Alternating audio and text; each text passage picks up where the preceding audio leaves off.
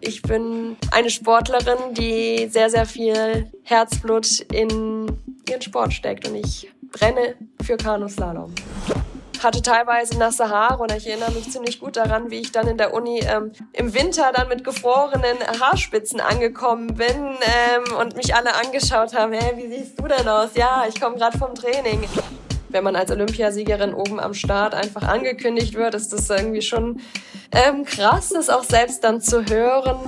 Jagen ist manchmal leichter als gejagt zu werden. Talk mit Tees. Ricarda Funk ist unsere erfolgreichste deutsche Kanutin. Gerade hat sie ihren Weltmeistertitel verteidigt. Letztes Jahr ist sie Olympiasiegerin geworden in Tokio im Einer Kajak Slalom. Dann sagen wir erstmal Hallo nach, ja, irgendwo ins Trainingslager gerade. Wo bist du? ja, hallo. Ähm, liebe Grüße hier aus Frankreich. Ich bin in Po, Nähe der Pyrenäen, ähm, also ah. im Süden von Frankreich. Und ähm, ja, hier regnet's. Nee, wie schön, muss man sagen, in diesen Tagen. Ja, genau, eigentlich ja. Freut man sich doch darüber. Oder? Wie ist das für eine Kanutin, wenn es regnet? Egal, oder? An für sich tatsächlich egal. Ich meine, am Ende werde ich eh nass. Ob es jetzt von oben oder von unten ist, ist komplett wurscht. Ähm, dementsprechend ist es ja eigentlich für uns sogar ganz gut. Wir haben dann wenigstens genug Wasser, sind dann wenigstens abgesichert. Also wir freuen uns über Regen. Ricarda, zu Hause in Augsburg eigentlich, aber du kommst aus dem Ahrtal. Sag mhm. ganz kurz, denn wir sind ja auch regelmäßig dort unten und hören, wie es gerade geht. Wie ist es bei deiner Familie, der engeren Familie? Wie geht's denen gerade? Also ähm, wir müssen ja sagen, dass wir gar nicht betroffen davon waren. Also ich okay. komme aus dem Kreis ah. Ahrweiler, aus Bad ja. Breisig. Das ist jetzt nicht direkt an der A. Dementsprechend ähm, haben wir Glück gehabt und ähm, sind da wirklich nicht betroffen gewesen vom Hochwasser. Okay, das ist gut. Aber als das Hochwasser so gewütet hat, da wurde auf jeden Fall deine Heimatstrecke in Sinzig, äh, deine Trainingsstrecke wurde komplett zerstört. Da hängen ja auch viele Erinnerungen dran, oder? Genau, ich habe da wirklich Stunden verbracht. Ich habe da ganz viel trainiert. Dort habe ich eigentlich wirklich das Paddeln von Grund auf gelernt. Und als ich die Bilder gesehen habe, das war unvorstellbar. Und auch als ich ähm, ja, mir das dann selbst vor Ort angeschaut habe, konnte ich das eigentlich gar nicht fassen. Also in meinen Kopf ist es nicht reingegangen, was da wirklich passiert ist. Welche Bilder hast du besonders im Kopf? Also, weil man es ja auch so gar nicht fassen kann. Ich war dann vor ein paar Monaten, das allererste Mal übrigens in Bad Neuenahr, und ich war geflasht, mhm. wie schön überhaupt diese Gegend ist. Ich habe sie zerstört gesehen, also äh, zumindest in Teilen aufgebaut. Aber was für eine unglaublich schöne Gegend, sogar auch eine Urlaubsgegend, die ich so gar nicht auf der Fahne hatte. Ähm, als du das dann gesehen hast, was waren so die stärksten Bilder? Leider muss man auch sagen ja, das, wenn man wenn man sieht, was da für eine was Wasser für eine Kraft hat, ähm, was Wasser anstellen kann. Also ich erinnere mich da ziemlich gut dran, wie die Eisenbahnschienen komplett rausgerissen wurden. Also das ist halt einfach nur durch die Kraft des Wassers. Und ähm, ich meine, zu dem Zeitpunkt war ich ja selber nicht vor Ort. Ich war ja in Tokio. Also ähm, habe ich nur die Bilder, die ich tatsächlich per per WhatsApp zugesendet bekommen habe. Und wenn man dann sieht, dass da ganze Häuser schwimmen, dann denkt man so, wow, das kann doch gar nicht sein. Das ist bei mir um die Ecke. Das ist quasi, ja, in meiner Heimat. Man denkt ja immer, sowas wäre so weit weg. Aber nein, es ist einfach pure Realität. Und dann sieht man erstmal, wie schnell es einen auch dann treffen kann. Also wir haben Glück gehabt, dass wir ähm, in Bad Breisig wohnen. Die Kraft des Wassers, die keine besser kennt als du. Da kommen wir natürlich auch gleich noch zu sprechen, wenn wir mal ein bisschen auf das Kanu schauen. Du hast gerade auf jeden Fall den WM-Titel verteidigt. Es ist noch gar nicht so lange her. Glückwunsch, Glückwunsch von dieser Stelle. Dankeschön, und dann natürlich danke. noch zu Hause in deiner Wahlheimat Augsburg. Das hast du auch an den Anfeuerungsrufen gemerkt, oder? Was hast du davon wahrgenommen? Denn selten hat man so viele Fans, so viele eigene Fans, wie bei diesem Wettbewerb in Augsburg. Boah, also das war wirklich der reine Wahnsinn. Ich bin in meinem Leben noch nie so einen geilen Wettkampf gefahren. Äh, die Zuschauer, man muss wirklich sagen, die haben uns da runtergetragen. Ähm, eigentlich haben sie uns einfach nur beflügelt. Ich meine, der Druck war da, das war ganz klar, aber so wie die uns da angefeuert haben, da, das hat einen dann schon auch irgendwo ein bisschen bestärkt und es war für mich einfach nur ein unfassbar geiles Wochenende. Ich glaube, ähm, es gibt nichts Schöneres, als seinen WM-Titel zu Hause vor Familie und Freunden zu verteidigen. Ja, das wird mir auf jeden Fall, das sind Momente, die, die mir auf jeden Fall ewig in Erinnerung bleiben werden. Inwiefern macht das auch extra nervös? Inwiefern ist der Druck noch ein Tick ja. größer? ich meine, äh, schon äh, im Vorlauf der Weltmeisterschaft hat man natürlich gemerkt, ähm, die Aufmerksamkeit, ähm, die Medien, die haben alle Interesse und irgendwie ähm, ja, merkt man das dann schon auch, wer einem so alles schreibt, viel Glück wünscht, da weiß man schon, okay, die Leute schauen zu und die würden sich natürlich unfassbar freuen, wenn sie eine gute Performance eben sehen würden und dementsprechend, das weiß man auch und wenn man dann oben am Start steht, ähm, den Sprecher hört, ähm, das macht es jetzt nicht gerade einfacher. Und ich, ich meine mich doch richtig zu erinnern, äh, du hattest auch ein bisschen Mühe, dich fürs Halbfinale zu qualifizieren, oder? Das war noch relativ knapp, oder? ähm, man muss dazu sagen, also im ersten Lauf, ich hatte einen richtig guten Einstieg, es lief super gut in der Quali. Dann ähm, hatte ich ein Aufwärtstor, das bin ich nicht ganz nach Plan gefahren. Es war sehr, sehr eng befahren. Und da war ich mir dann sehr, sehr unsicher, ob mein Kopf, wir müssen den vollständigen Kopf im Tor haben. Und dementsprechend habe ich kurzerhand entschieden, nochmal umzudrehen und das Tor ein zweites Mal zu fahren.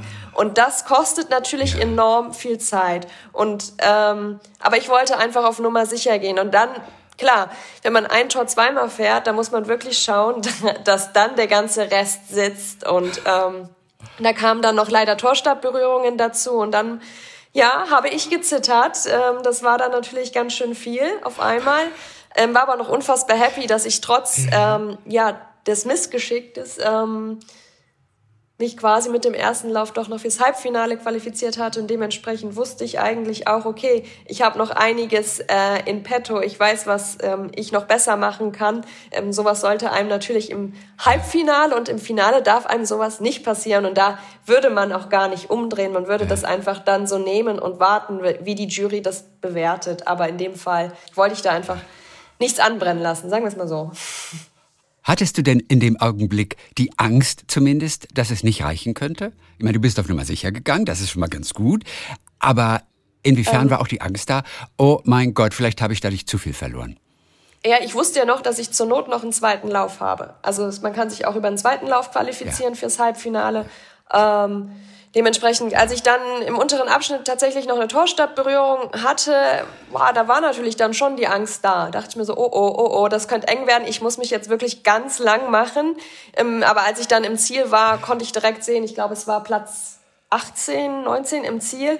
Und ähm, da wusste ich, okay, safe, ich bin durch. Ja. Also alles gut gegangen in Augsburg ja, genau, alles dort. Gut gegangen. Dein Lebensmittelpunkt seit 2011. Du bist wegen des Sports dahin gegangen, hast dann gleichzeitig genau. Medien- und Kommunikationswissenschaften auch noch studiert an einer Uni, die aber auch Spitzensport unterstützt. Deshalb gibt es spezielle Regelungen. Wie sehen die denn aus? Also genau, ist ganz richtig. Also die Uni Augsburg ist eine Partnerhochschule des Spitzensports und dementsprechend haben sie mich damals halt öfter freigestellt. Ähm, ich durfte mehrere Fehltage haben, haben auch meine die Klausuren so ein bisschen, ja jetzt nicht den Termin verlegt, aber ich durfte quasi ähm, nachschreiben an anderen Terminen oder habe halt einfach eine mündliche Prüfung bekommen. Da muss man wirklich sagen, da ist mir die Uni Augsburg ähm, sehr entgegengekommen ohne dem wäre es auch einfach nicht gegangen. Das muss ich an der Stelle ganz klar sagen. Also Studium und Leistungssport. Also trotz Unterstützung von Seiten der Uni.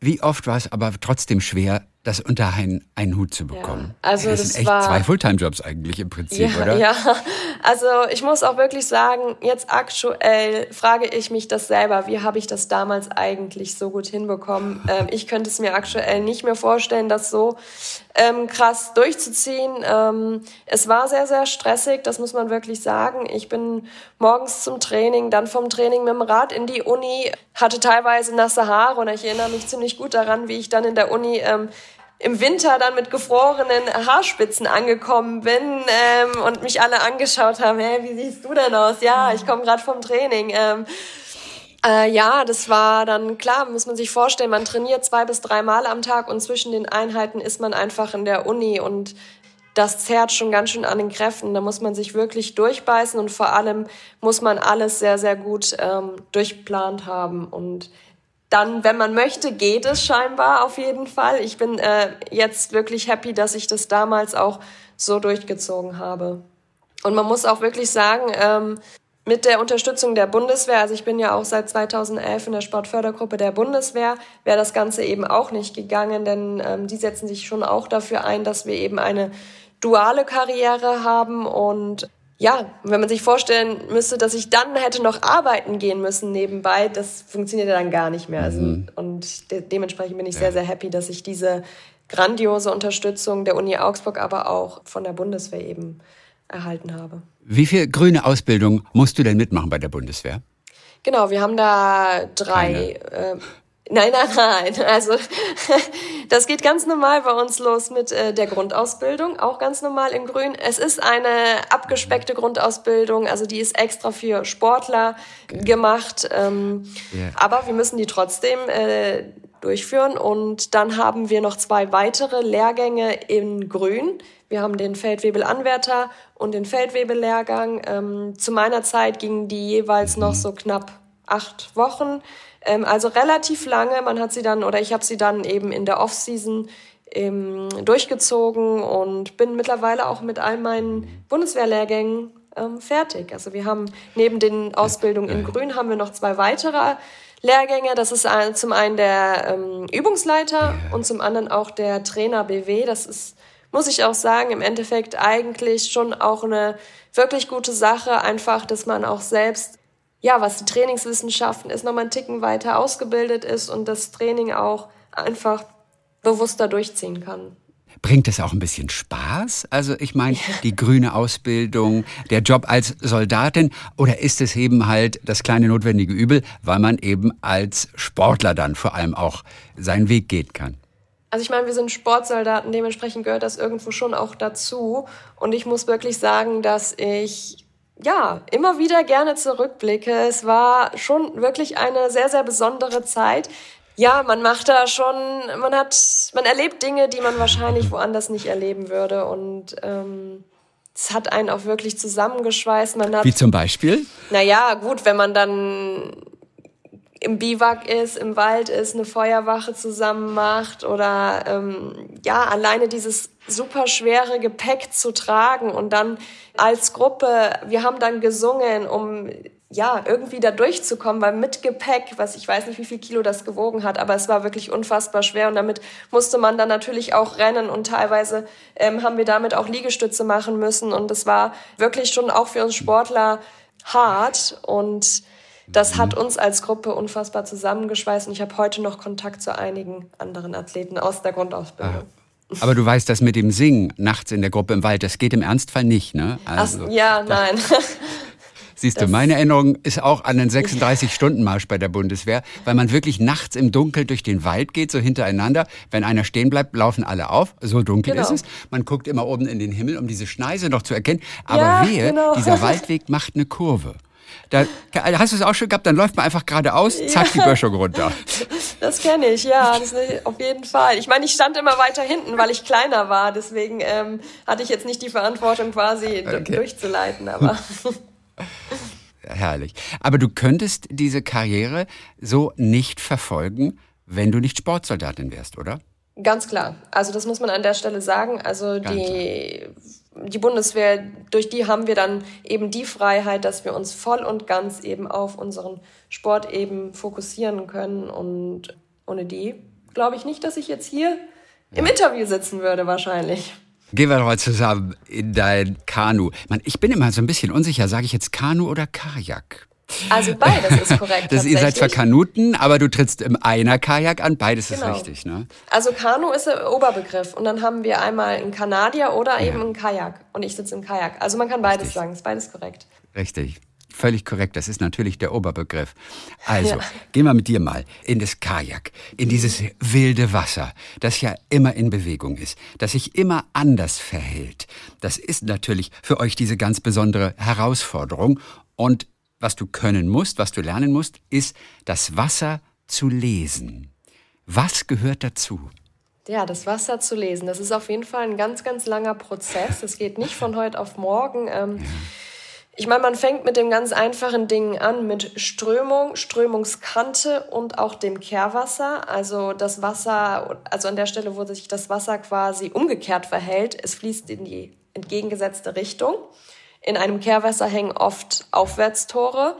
Und bis man das so richtig mit einem bloßen Auge exakt sehen kann. Ich meine, klar, das Grobe, das sieht man schon, aber das Exakte, das ist ähm, ein ganz, ganz langer Prozess. Und ich glaube, der Prozess hört auch irgendwo nie auf. Also man entwickelt sich, glaube ich, schon auch. Was das angeht, ähm, kann man sich immer weiterentwickeln. Man kann immer genauer das Wasser sehen. Man kann vielleicht auch immer genauer das Wasser antizipieren, also vorhersehen, wie wird es sich vielleicht in einem Bruchteil einer Sekunde gleich entwickeln und wie kann ich es dann am bestmöglich eben für mich nutzen. Das Wasser, das kann einen wirklich auch überraschen und wenn man da jetzt nicht so richtig darauf vorbereitet ist, dann ähm, wird die Slalomfahrt vielleicht eher zu einer Rodeofahrt und das Wasser kann einen dann durch quasi durch die Gegend ähm, schubsen. Ja, jahrelange Übung ist auf jeden Fall notwendig. Und mit einer Rodeofahrt gewinnt man kein Rennen, ne? Ah, das ist ich mein, zu sehr gegen das auch, Wasser. Ähm, du musst mit dem Wasser. Genau, wir müssen natürlich mit dem Wasser fahren, das ist das Ziel. Ähm, wenn ich die Kraft des Wassers für mich nutze, muss ich ähm, weniger Kraft von mir selber eben aufbringen und das ist quasi ja irgendwo auch die große Kunst. Also offensichtlich spielen die Augen eine ganz große Rolle. Die Augen müssen alles im Blick haben und auch wirklich entdecken. Inwiefern kann man da speziell etwas trainieren? Genau, also die Augen, die spielen definitiv eine große Rolle. Meine Augen müssen wirklich überall sein. Die müssen auf dem Wasser sein, die müssen auf den Torstangen ja. sein, die müssen auf meinem Boot, meinem Paddel. Das muss ich alles irgendwo im Blick haben. Natürlich muss ich das auch im Gefühl haben. Wo ist gerade mein Paddel? Wo ist mein Boot? Also das Wichtige ist auf jeden Fall, das Wasser zu beobachten und nicht direkt nur direkt vor mir, sondern auch ein bisschen einen Weitwinkel einschalten.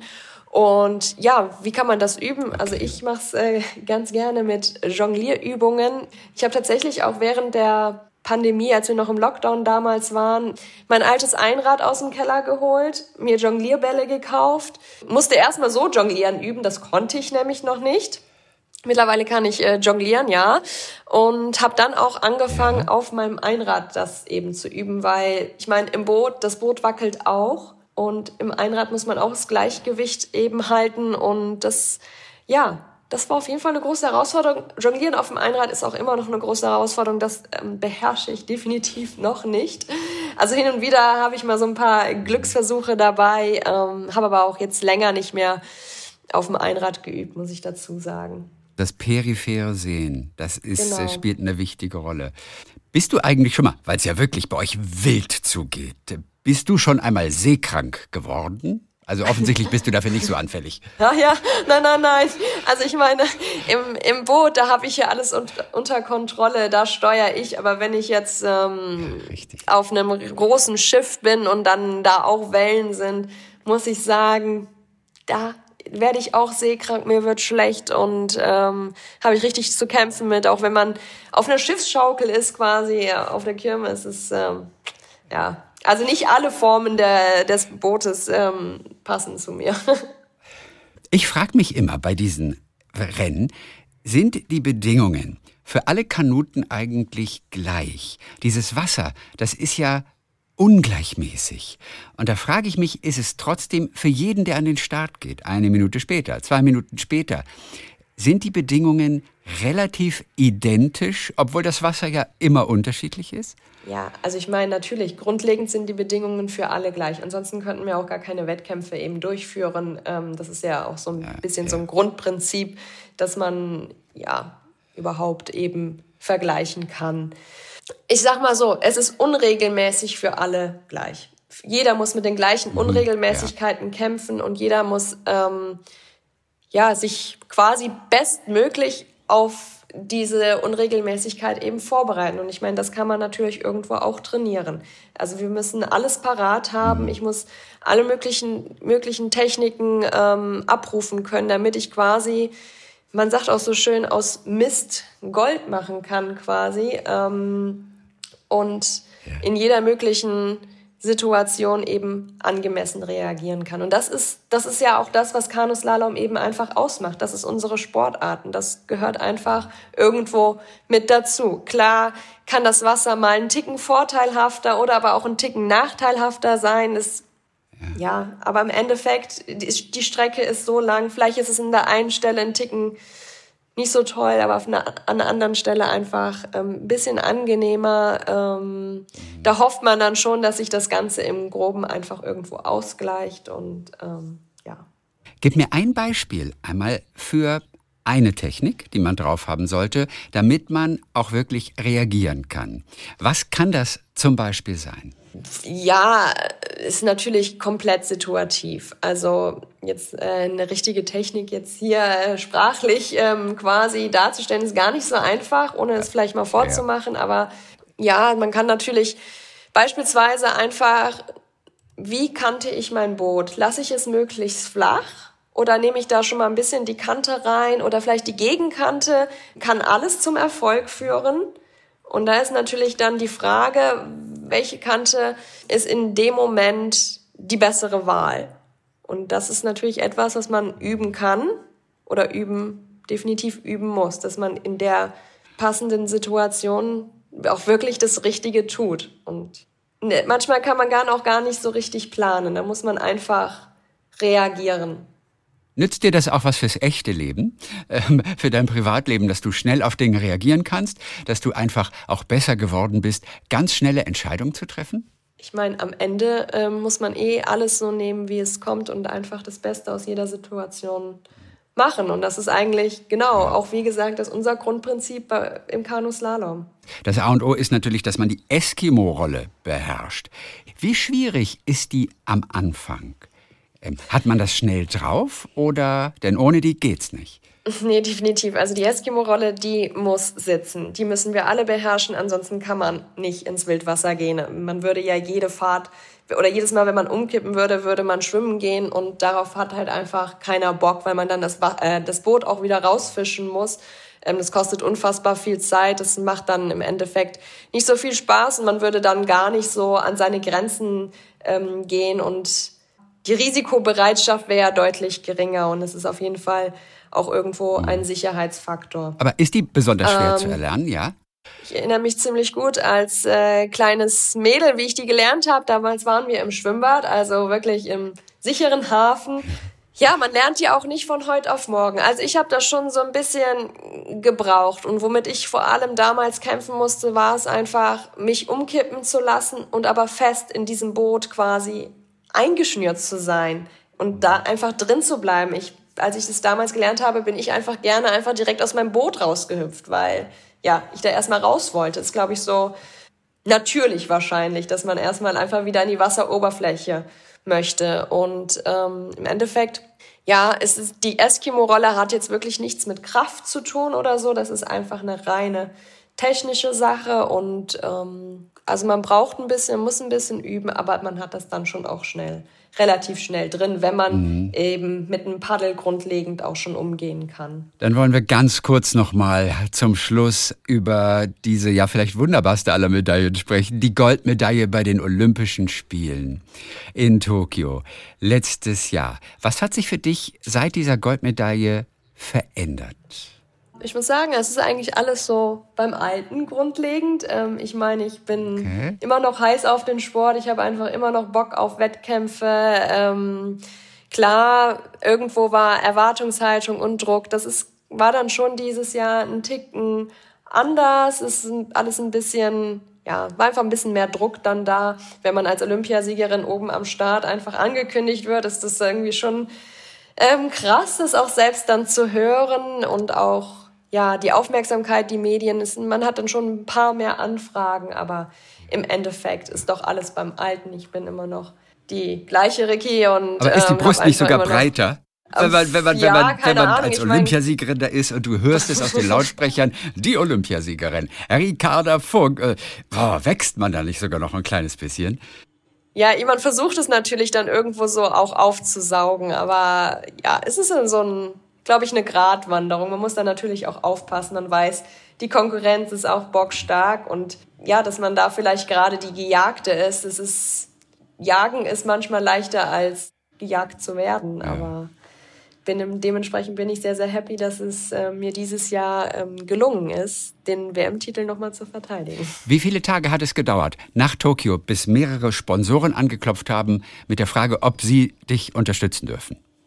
Also nach Tokio selber, ich habe unfassbar viele Nachrichten bekommen. Es war wirklich krass. Ich weiß bis heute nicht, ich hoffe, dass ich alle gelesen habe. Ähm, kann aber schon sein, dass da auch ein bisschen was ähm, untergegangen ist. Es war, es hatte gefühlt kein Ende mehr genommen. Ich habe da auch wirklich dann ein bisschen Hilfe gebraucht.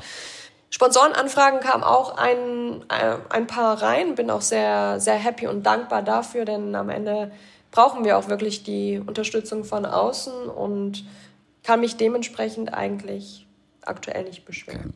Also, aber alle WhatsApp-Anfragen hast du äh, während der letzten zwölf Monate schon beantwortet, ne? Nach, nach der ja. Goldenen. Das, das habe ich natürlich geschafft. ja, nachdem du also so zauberhaft quasi den Parcours auch gerade in Tokio oder jetzt bei der Weltmeisterschaft in Augsburg gemeistert hast, Hast du inzwischen wenigstens einen Brief aus Hogwarts bekommen mit der Einladung, endlich dort studieren zu können? Nein, ich warte ja immer noch auf meinen, ja, meine Einladung nach Hogwarts zu kommen. Äh, kommt nicht an. Ich weiß nicht, ob ich mal langsam aufgeben sollte. Ähm, aber tatsächlich hat mir letztes Jahr nach Tokio die deutsche Harry Potter Stimme eine Mail geschrieben.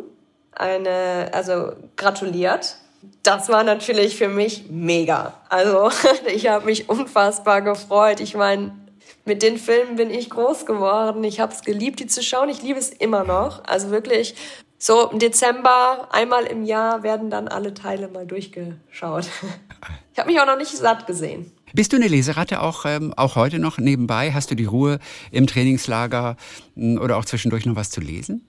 Ja, ich habe eigentlich immer ein Buch dabei. Ähm, tatsächlich bin ich jetzt in den letzten Wochen nicht ja. so richtig dazu gekommen. Leider. Ähm, manchmal, klar, ähm, ja, manchmal hat man dann vielleicht doch nicht so viel Bock, jetzt ein Buch aufzuschlagen, macht dann doch lieber was anderes. Ähm, aber doch grundsätzlich habe ich auf jeden Fall immer zumindest ein Buch mit dabei. Was liest du aktuell?